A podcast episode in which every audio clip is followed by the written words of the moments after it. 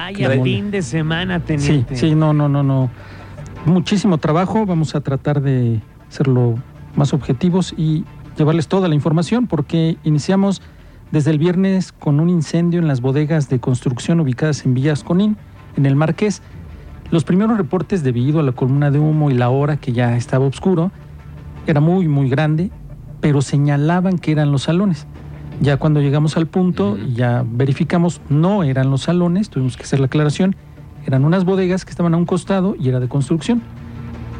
Ya rodeamos, buscamos eh, lugar donde llevarles la imagen. El incendio sí fue bastante fuerte.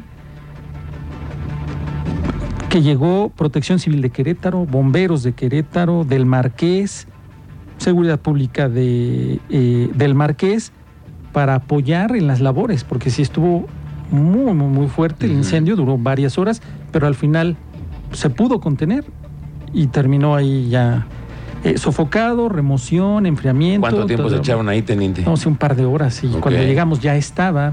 No, no, y pipas, eh, hay que verificar cuánta agua se está ocupando en este tipo de incendios, porque ya problemas ya de agua.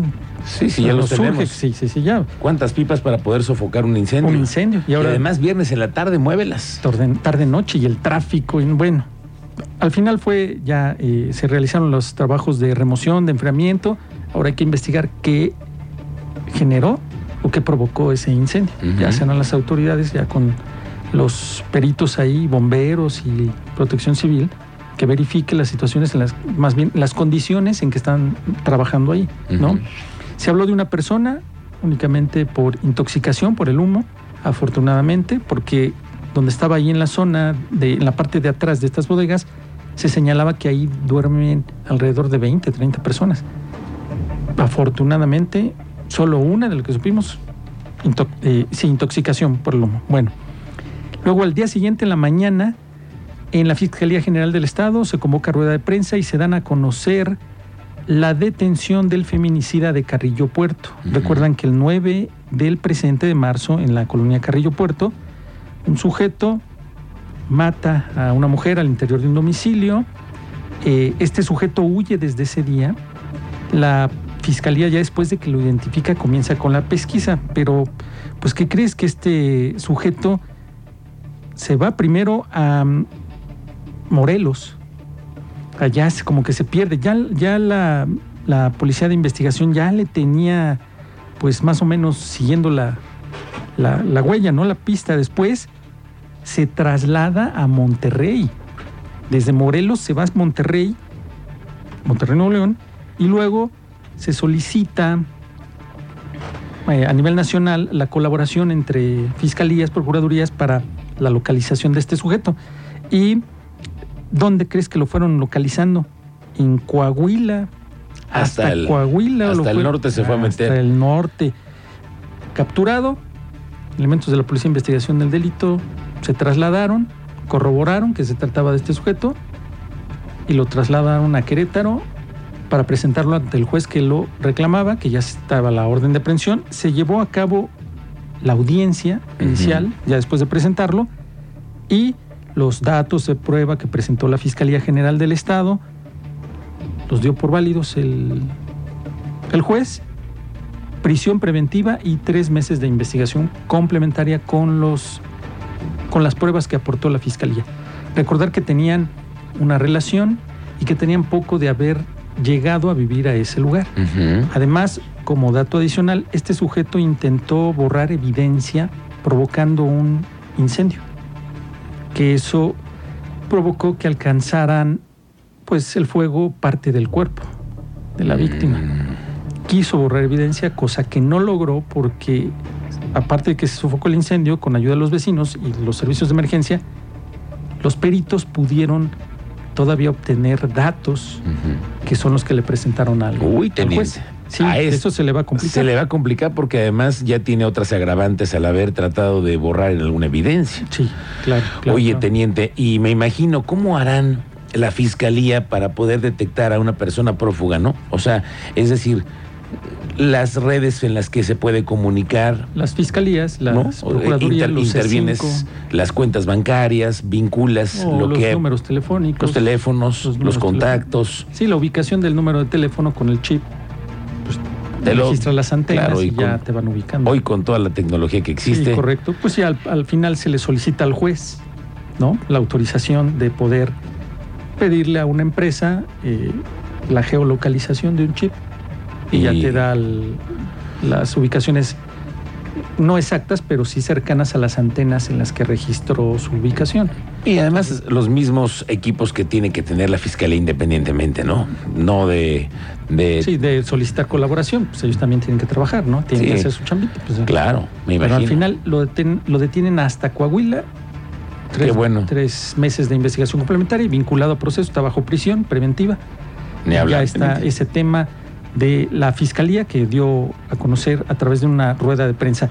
Luego, en la tarde-noche, un accidente muy fuerte sobre la carretera 57, donde un Suzuki Ignus circulaba en sentido hacia Querétaro, kilómetro 194. Pierde el control, entra al camellón central, invade carril a contraflujo. Estoy diciendo que los vehículos van en sentido hacia la Ciudad de México. Este brinca en sentido contrario y se topa de frente con un camión de la línea E ET.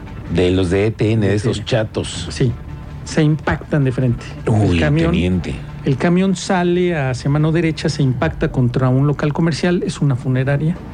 No hubo personas lesionadas ahí. Ahí hubo 21 personas valoradas. Lamentablemente, dos de los pasajeros perdieron la vida ahí en el lugar. Y del Suzuki, el acompañante quedó sin signos vitales al interior del vehículo. Ya sabrás, carga vehicular, pero es, bueno, eso es lo de menos. La carga vehicular y todo. Terminó volcado el camión, derribó parte de la estructura. Los bomberos de Querétaro. Protección Civil del Marqués de Querétaro. Estamos viendo intervenciones en coordinación para la magnitud de este tipo de accidentes y de hechos y de siniestros. Coordinación, en esta ocasión estamos viendo la coordinación que hay entre instituciones de emergencia, porque ahí estaban bomberos de Querétaro, Protección Civil de Querétaro, Protección Civil Estatal y las locales, Protección Civil del Marqués, bomberos del Marqués, Ujú. protección, los- las distintas áreas de protección civil del Marqués y ambulancias de otras dependencias también que llegaron a apoyar en la valoración de los 21 pasaje- pasajeros.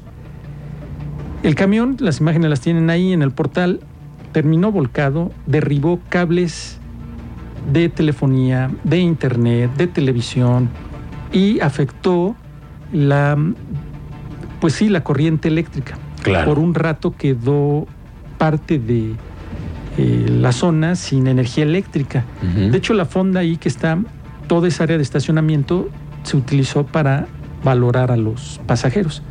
Bueno, horas antes hubo otro accidente en el libramiento a Paseo Palmillas, donde estuvo involucrada una camioneta que trasladaba al equipo Cobras de Cuautitlán Izcalli, al staff y parte del equipo.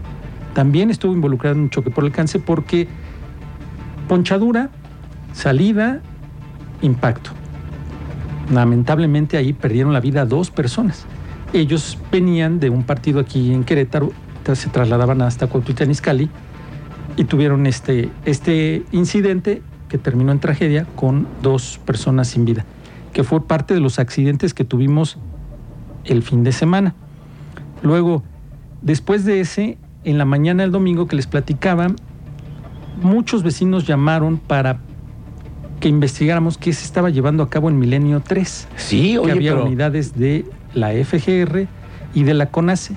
Llama Sí. la atención de la CONACE porque es- cerraron las calles, por eso Sí. fue, ¿no, teniente? Porque además es bueno, en la era una mañana. esquina, senda del carruaje, Ah, este, hace esquina esa, ese domicilio y todos armados y traen armas largas, armas largas señores. y ¿no? algunos este, con pasamontañas y estaban pues, así como que qué es lo que está pasando, ¿no? Desde las 9 de la mañana era un cateo.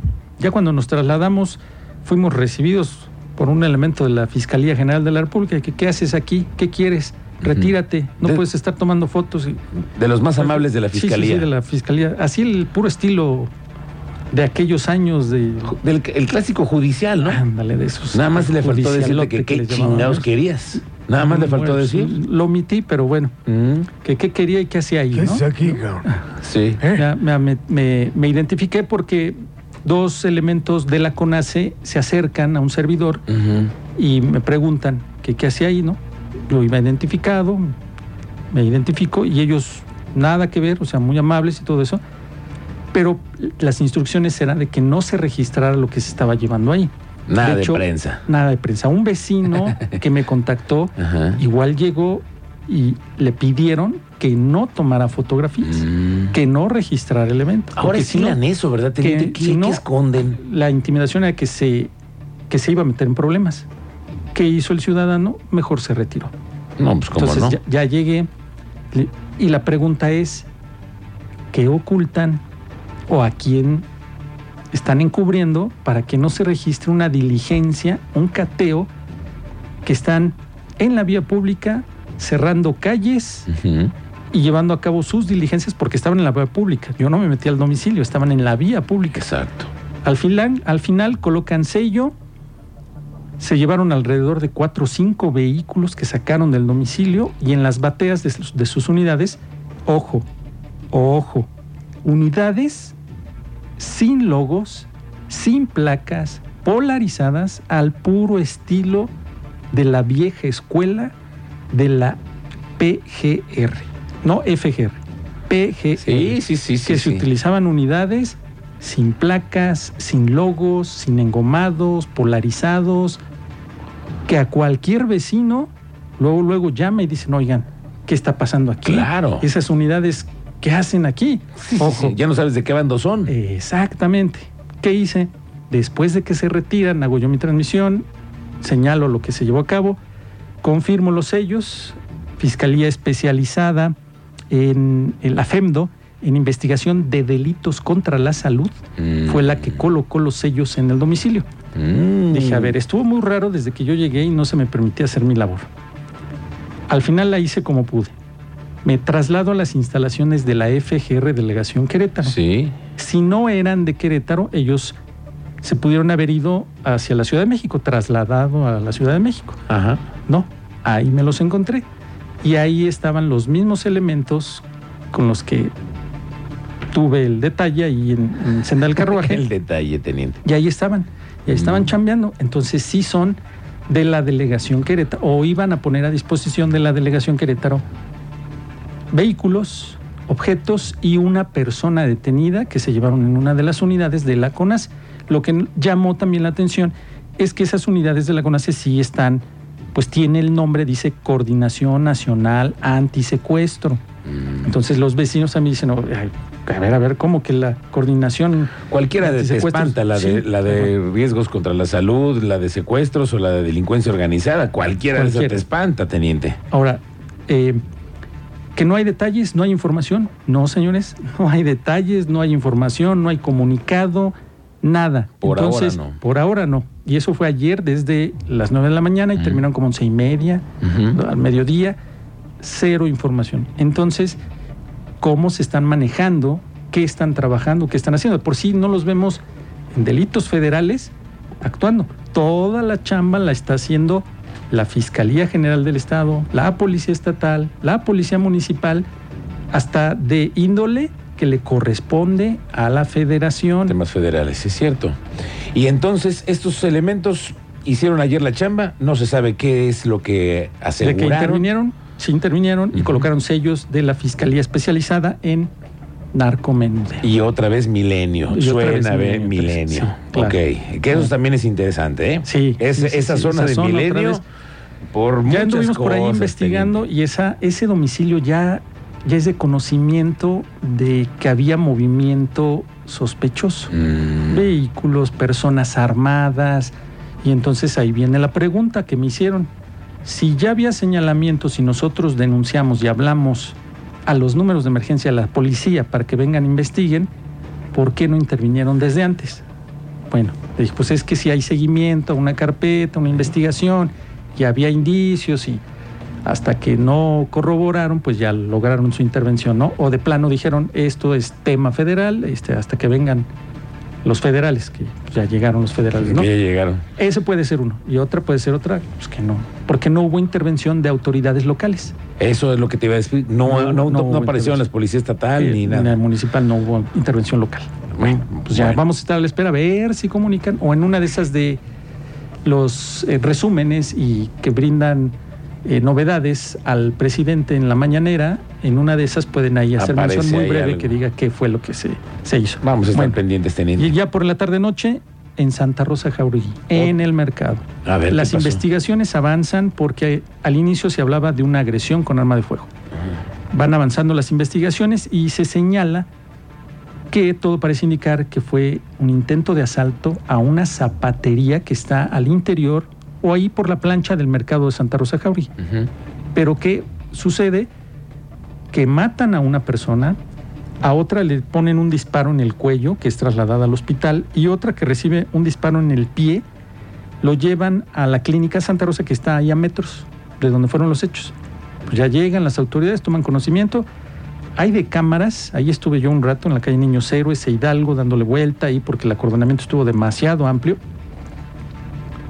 Hay cámaras que pueden aportar de información muy, muy, muy clara para que puedan detener al- a, él o los responsables de, este, de uno, asesinato y lesión a dos personas en Santa Rosa Jauregui, en la plancha, así lo conocen ahí en el mercado. Sí, sí, la sí. plancha, es en la plancha, y todos me decían, en la plancha, en la plancha.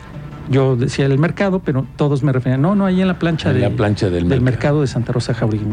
Bueno, oye, es pues ese tema de Santa Rosa también que queda pendiente para el arranque de la Semana Santa. Bueno, pues vamos a esperar resultados. Y diste detalles de la persecución, no persecución del sujeto que atropelló a un ciclista peregrino en Pedro. Escobedo, se da la fuga en su Kia Forte, todo el acotamiento tratando de evadir todo el tránsito y en el 206 más 500 de la cuesta china, ya casi para llegar a Querétaro, ahí impacta un Stratus, lo proyecta y le pega de costado a un Suzuki.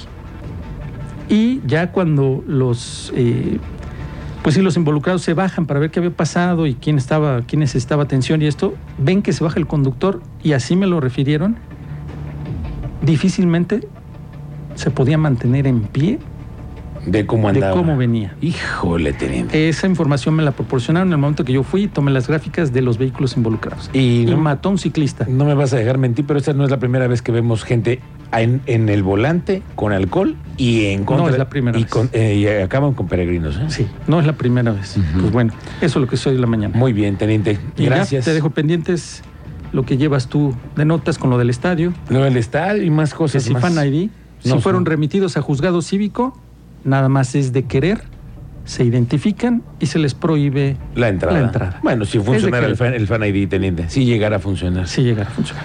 Bueno, gracias. Te encontramos en tus redes sociales. En redes sociales, Twitter Mérida 776. Bueno, gracias, teniente. Buenas tardes. Buenas tardes.